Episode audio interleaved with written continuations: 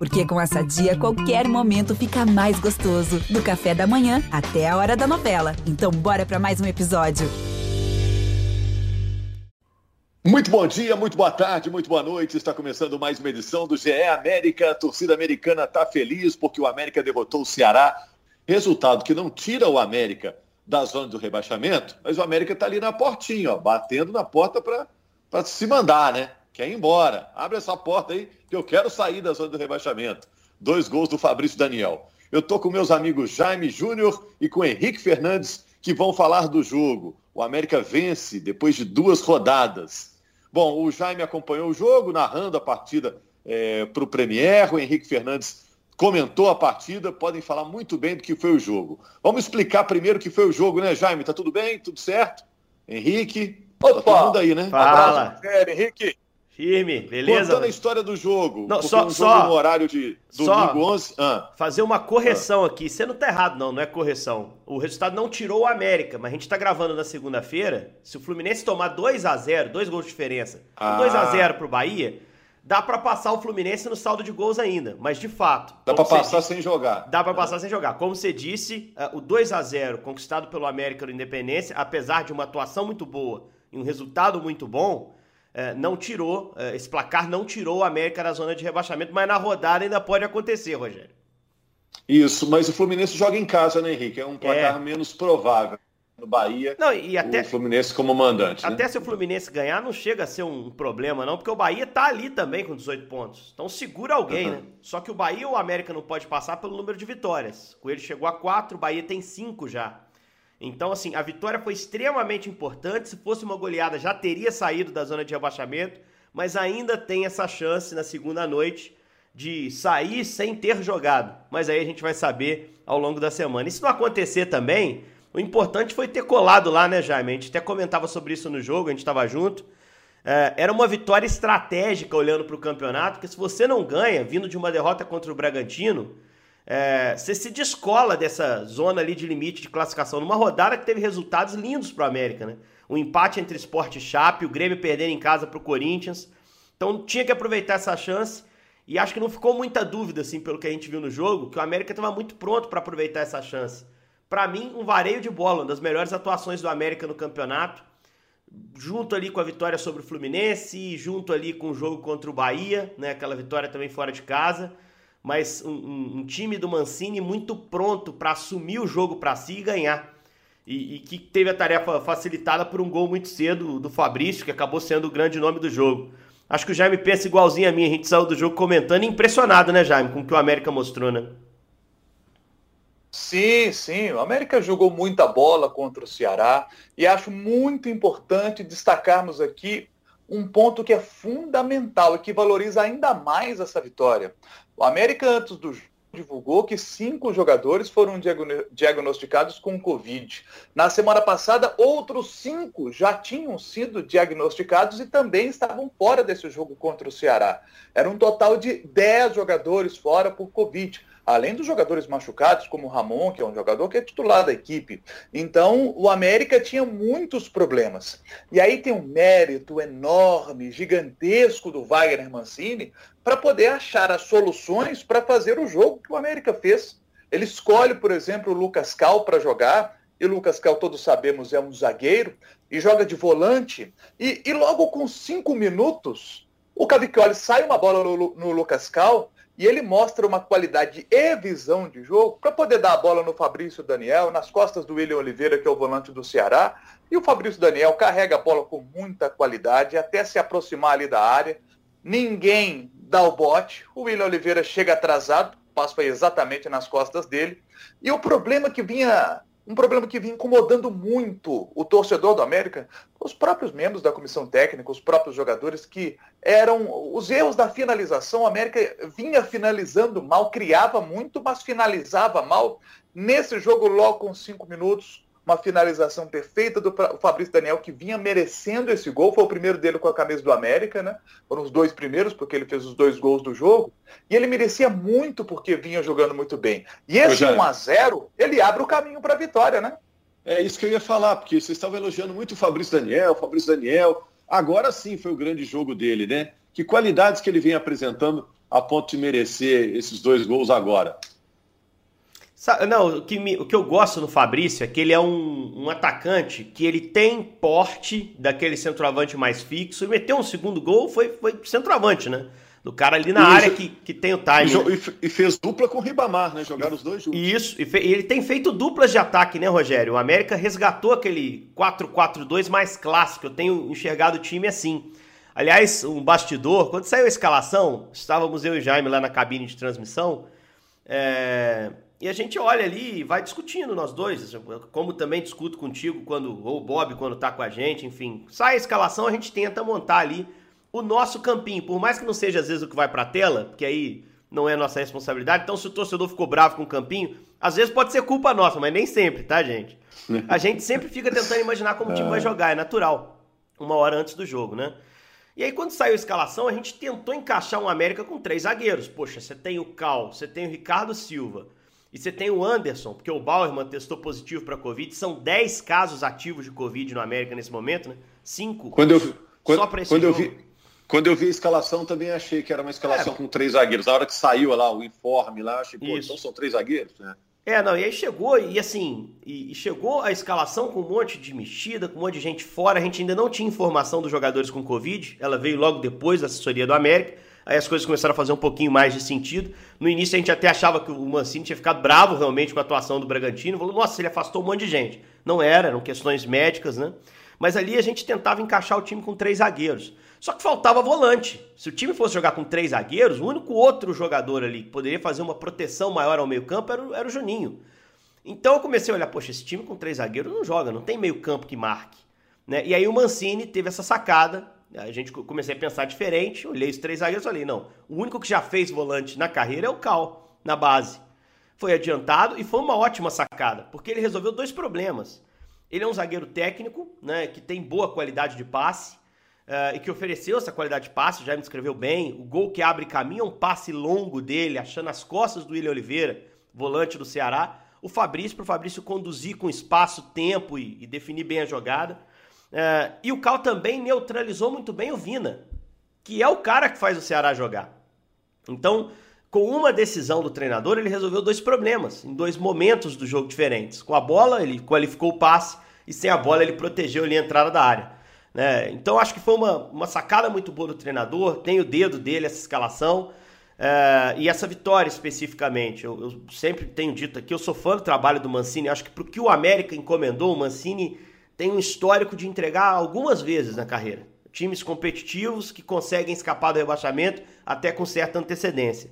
E ontem foi mais uh, uma manhã, mais uma jornada que ele mostrou o conhecimento de futebol que tem.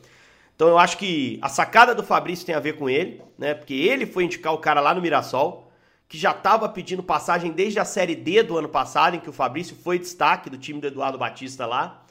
E o Mancini usou o conhecimento que ele tem no interior de São Paulo para fazer essa indicação e foi absolutamente assertiva essa contratação. Para mim, é dos jogadores que chegaram agora para o América, o que tem dado sinais mais interessantes, jogando como segundo atacante, um cara que faz área, como fez no segundo gol, mas que também tem técnica para jogar fora dela. Merecia gol, Rogério. Esse cara tava pedindo passagem e, e, pessoalmente eu fiquei bem satisfeito em ver, porque a gente quer ver gente jogando bem e sendo reconhecido em campo, com feitos, né?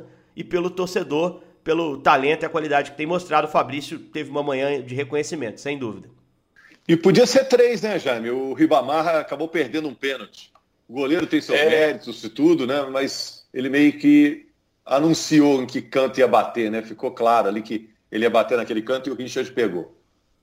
E ali era o 3 a 0 para poder ficar tranquilaço no jogo. É, na hora que o, o, América perde aquele pênalti, o Ceará cresce no jogo. E esse é um elemento. Logo depois tem uma falta para o Ceará. Se o Ceará consegue fazer ali um gol de falta, 2 a 1 um, o jogo vira uma confusão ali no fim. Mas o América, aí eu acho que é um outro ponto para a gente destacar. O América, vamos pegar aqui o jogo. É, para quem não viu o jogo, por exemplo, pegou só os melhores momentos e viu ali tenta achar uma grande defesa do Cavicchioli, não tem. Não tem. O América controlou muito bem o jogo. E quando o Ceará foi melhor depois ali do gol que o Ceará cresce no jogo, o América consegue controlar esse ímpeto também do, do Ceará. Defensivamente consegue controlar bem o jogo. O Ceará não conseguia entrar na defesa do América, sabe? E o, o, América mereceu muito, muito, muito essa vitória. E o Guto Ferreira, treinador do Ceará, depois desse jogo, inclusive, foi demitido, né? O, o Guto não é mais treinador é, que é um absurdo, do né? Ceará. Né? Que é um absurdo. absurdo não, é, não é o tema aqui, mas tem a ver com o jogo. Brincadeira, né, Jaime? O cara é oitavo do campeonato. Ceará tá longe de ter um dos maiores orçamentos. É aquela história que a gente vê acontecer muito aqui no futebol mineiro, né? De você ver o rival muito bem, que é o caso do Fortaleza, terceiro colocado, que ainda joga nessa segunda-feira, né? É... Você começa a jogar o sarrafo para cima, quando na verdade o teu trabalho entregue já está condizente ou até acima do elenco que você oferece. Né? Então é um absurdo o Guto ter caído, apesar da atuação do Ceará ter sido muito fraca. O trabalho é muito bom. Pergunta o torcedor do América que está nos ouvindo aqui se ele não queria estar tá em oitavo lugar nesse momento. Não há a menor dúvida de que sim, né? É, agora a gente olha, você falou de colocação, vamos falar um pouco de classificação. É, o América é 17 colocado, tem a mesma pontuação do Bahia e do Fluminense. É, Bahia e Fluminense, os dois tricolores com jogos a menos, né? É, tá claro, né, Jaime, que a briga do América, o título do América é a permanência. Eu estou olhando aqui a tabela, do décimo lugar para baixo, ainda tem times do tamanho de Inter, Santos, São Paulo, Fluminense, Grêmio, ou seja, é, times que talvez não fiquem ali até o fim do campeonato, né, nessa parte de baixo da tabela. O América tem que dar um gás aí né, para tentar essa conquista do ano, que é ficar na elite. Né? É, o, o, esporte está muito mal, né? O esporte é um time de tradição do nosso futebol e parece que vai seguir nessa zona confusa aí até o fim, porque é um time que só fez oito gols do campeonato. É um time que tem muita dificuldade para fazer gol, né? É, Chapecoense nem se fala, né? Chapecoense já foi, é um tá, né? Gente, já foi, é, já foi. Vai cair, né? Tá rebaixado. Muito difícil. É, com Cravando sete aqui. pontos nessa fase do campeonato, muito difícil conseguir uma arrancada para. Zero vitória, é, né, Jaime? É. é quer, quer ver um detalhe? É, o, o Atlético, que é o líder, em 18 jogos, fez 39 pontos. 39. O, o time da Chapecoense agora né? O Chapecoense precisa aí, ou, tá. para bater 45, né? Precisa de uma campanha um pouco menos ali do, de pontuação do que o Atlético fez aí, que é o líder do campeonato. O Chapecoense é. não, não vai seguir na primeira divisão, né? Mas o América ainda precisa. A, América precisa achar ainda mais dois times aí, né? Que façam campanhas piores que a dele. Embora o América tá, esteja só com dois pontos acima do esporte, viu, Jaime? Não é tanto assim, não, só dois pontinhos. É, agora você falou uma coisa importante, Rogério. É, dois times aí precisam entrar nessa zona de confusão aí. E quando a gente imagina esses dois times, logo a gente imagina Juventude e Cuiabá, que são dois times que vieram da Série B com o América, estão à frente na tabela, e, e são times que vieram em Belo Horizonte no primeiro turno e empataram com o América. Então agora o América tem um jogo contra o Atlético Paranaense, que é o, é o porque o jogo com o São Paulo foi adiado. Então, tem um jogo contra o Atlético Paranaense no dia 11, e é um time que vem de cinco derrotas seguidas, está num momento muito ruim. Né? O América conseguiu uma vitória contra o Atlético Paranaense, vai ser muito importante. Depois é o Corinthians fora, e aí um time que vem de três vitórias seguidas está é, tá no momento legal aí o Corinthians. E reforçado, Depois, né? E reforçado em relação é... àquele Corinthians frágil que a gente viu jogar aqui no Independência, que ganhou 1x0, um golzinho de pênalti, né? Sim. Tem Juliano, sim. Renato Augusto, tá chegando aí o Roger Guedes, pode chegar o William, né? É um outro Corinthians. É, o, o Corinthians está pegando os caras a laço lá no desembarque, gente de fora e cara de nome, né? É. Ah, o, Jaime, agora, o Jaime tocou no ponto muito legal, quando ele citou Juventude, Cuiabá. Você fez a pergunta, Rogério, precisa, tem muito time que está embaixo que a gente não, não vê ali caindo, né? O Grêmio é um, um clássico, ah, mas perdeu pro Corinthians, ok, mas começou a ganhar alguns joguinhos chave em casa, né? Jogo contra o Cuiabá, por exemplo. Acho que vai fazer ponta ali. O Filipão não vai derrubar o Grêmio. Sensação. É, Lógico o, que aqui não dá para cravar. Grêmio, o, o, Grêmio entrou como um dos candidatos ao título, né, Henrique? Se você botasse é. meia dúzia de candidatos, seria um candidato. Não, até, agora está é, não, e, e vai olhar só para o brasileiro agora, né? O Flamengo tirou o Grêmio da Copa do Brasil com a goleada lá em Porto Alegre, né? Não vai reverter no Maracanã. Então vai olhar só para o brasileiro, vai ter um pouquinho mais de tempo contratou, reforçou o seu time, seu elenco, né, para encaixar o time e, e, escapar. O Grêmio me passa a sensação muito clara de sair. É, mas tem é, algumas equipes que estão à frente do América hoje que vão cair. O Jaime até já tocou. O Atlético Paranaense vem perdendo muito, apesar de eu não achar que vai lutar contra o rebaixamento. Acho que é, a queda de resultados tá mais, tem mais a ver com o foco nas Copas do que com a fragilidade do time. Eles estão na Copa do Brasil, eles estão na Sul-Americana e eles estão vivos e com chances nesses campeonatos. Então eles olharam para a Copa. Daqui a pouco a Copa dá uma folgada, eles voltam para o brasileiro. Mas tem times, por exemplo, como o Bahia, que está encostado ali contra a parede. Tem times como o Fluminense, que está passando por uma troca de técnico. Tem times como o Juventude, que não me passam confiança, que podem ter uma queda de desempenho. Até Ceará e Atlético Goianiense, que estão lá em cima, encostados muito mais em zona de classificação de Libertadores, não tem elencos assim que passem tanto, tanto respaldo. E o Ceará acabou de fazer uma troca muito arriscada. Com o Guto, eu não via o Ceará brigando contra o rebaixamento, porque é um time muito competitivo, mas é um time com muita dificuldade para vencer. Você vê, o América tem quatro vitórias, o Ceará tem cinco. Só que o Ceará perde pouco, tem quatro derrotas só. É, então é um time que é, subiu, deixa... subiu na tabela também muito pelos empates. Eu vejo o América dando luta contra o rebaixamento até o fim desse campeonato. Tenho falado isso. É, no mínimo, eu acho que vai brigar, não vai ter rebaixamento vexatório como já teve em outras temporadas. Com esse elenco e com Wagner Mancini ali no banco, dificilmente o América vai cair de véspera, vai brigar até o final. É, agora, ô Jaime, é, eu tinha convicção antes do campeonato começar de que o América, poxa, esse ano o América vai permanecer, vai conseguir permanecer. Agora eu já não tenho certeza me incomoda um pouquinho. Você olha o time do América, é claro que o jogo de ontem foi atípico, vários testes de Covid. Eu não vejo uma base de time titular. Você vê? O América, ó, o América normalmente joga com esses caras. Você vê isso? É, o Na metade tá, do campeonato? É, ele está tentando ainda achar o time ideal e lesões, casos de Covid estão atrapalhando nesse momento. Né? No momento que ele achar o time, aí o jogador machuca, o, o jogador pega Covid, isso está atrapalhando muito o, o Mancini, né? E nessa disputa contra o rebaixamento, eu citava aqui os próximos jogos, é, logo, logo virão os confrontos contra Cuiabá e Juventude fora de casa. E esses times que vieram aqui e empataram em Belo Horizonte contra o América, é, nessa disputa direta, porque esses dois, nesse momento, estão à frente do América, deram uma desafogada aí na classificação, mas são times que vão até o fim ali brigar para não cair. Então, se o América consegue, fora de casa, vencer um desses dois jogos, sabe? É aquela vitória que você consegue se aproximar desse adversário, dependendo até lá, até o ultrapasse, né? Mas, é, mas você consegue, às vezes, aproximar desse adversário e trazê-lo para essa zona da confusão de novo, sabe? Vem, opa, vem para cá, vem aqui para a zona da confusão de novo, você tem uma desgarrada, vem aqui, seu lugar aqui comigo, aqui brigando até o fim ali para o América na última rodada, o que importa é a última rodada, é estar tá ali pelo menos em 16 para não cair. E conseguiu uma vitória como o Cuiabá conseguiu, aquela que ninguém espera. Cuiabá foi lá e ganhou do Palmeiras de 2 a 0. O América precisava de uma vitória dessas também, que está fora ali do script, sabe? E vai ter uma sequência que eu falei agora de Atlético Paranaense Corinthians, depois dois jogos dificílimos em casa, Flamengo e Palmeiras se consegue vencer um desses dois jogos, a gente imagina o seguinte, gente, Flamengo e Palmeiras são dois adversários, estão lutando pelo título, ganhar esses dois jogos é muito difícil. Mas é muito difícil. Mas se o América conseguiu, o Cuiabá ganhou lá dentro da casa do Palmeiras. Juventude ganhou do Flamengo.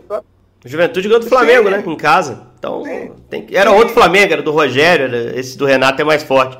Só antes da gente fechar, é... fazer o registro da estreia do Berrio, né, Rogério? Que é um cara Isso. que chegou com status, né? Ele entrou, jogou alguns minutinhos, foi para a vaga do Ribamar. Provavelmente nem entraria ali naquela, não sei se já me pensa igual assim, acho que foi pela falta de opções. Ribamar voltando de lesão, desgastado, tinha acabado de perder o pênalti. Aliás, a gente cita, né? O, foi até registrado pelo Emanuel Araújo, nosso repórter que estava à beira do campo. Ele citou que o Mancini, depois que tirou o Ribamar, fez questão de ir ao banco conversar com o Ribamar. E, e, ele não vai fazer isso com todo jogador. Ele tá ali para tomar esse tipo de decisão. O jogador entende também. Espero que entenda, né? É melhor para ele que entenda. Mas acho que ele quis deixar claro pro Ribamar que não tinha nada a ver com o pênalti perdido. Falou, não, tô te tirando, cara, porque você tá voltando hoje, já há um desgaste, eu quero ter uma saída mais rápida de contra-ataque, vou botar o Berrio. Então acho que até esse cuidado é bacana ver o registro, né? E, e o Berrio entrou de centroavante. Não é, eu, eu não vejo ele ali. Eu vejo ele brigando mais com o Ademir, com o Azevedo, ali como essa posição aberta, talvez um segundo atacante, mas o Berrio por dentro não é a dele, cara. Ele é mais um é. cara de lado de campo. Foi mais uma, é. uma, necessidade e quase participou de um gol, de uma bola que ele reaproveita para dentro, né? Que o Ademir é, quase no, faz de cabeça. no Flamengo ele ficou conhecido como um cara de velocidade, é. de lado de campo. O Jorge Jesus força, chegou a usar ele de lateral, né, na reta final, um ala pela é. direita, na reta final da passagem dele, início do Jorge Jesus. Jorge Jesus chegou a tentar o Berrio ali como um ala pela direita, quando o Rafinha estava ausente. E, mas é de lado. E é um velocista, é um cara que precisa da parte física, né, Rogério? Então tem isso. que esperar para ele estar tá em forma e aí sim começar a servir melhor a América. É ah, isso, um gente. Detalhe, só um outro detalhe aqui para fechar. Se o América mantiver essa pegada que mostrou no jogo contra o Ceará para recuperação de bola, um detalhe que nós chamamos a atenção na transmissão, 33 desarmes, o Henrique citou durante a transmissão que desarmes do América no campeonato, são 17 desarmes por jogo. Nesse contra o Ceará foram 33. E esses desarmes, principalmente no campo do adversário também, o América é, precisa manter essa pegada, porque é fundamental para que o América conquiste os objetivos, vitórias nesses próximos importantes jogos que terá para poder seguir na primeira divisão. Bom, próximo jogo do América só no dia 11 de setembro. O Jaime já disse que o jogo contra o São Paulo foi adiado, porque o São Paulo tem jogador convocado para a seleção, né? Então só no dia 11 o América enfrenta o Atlético Paranaense. É mais um jogo do América em casa, o América tentando aproveitar, quem sabe na próxima rodada o América possa sair da zona de rebaixamento, é o que espera a torcida americana. E é até providencial que o jogo demore para acontecer, porque tem toda essa turma aí com, com testes positivos para Covid. Há tempo ainda para o pessoal recuperar e, quem sabe, ajudar o América na próxima rodada. Valeu, Jaime, valeu, Henrique, valeu, torcida americana. Um abraço para vocês, gente. Valeu.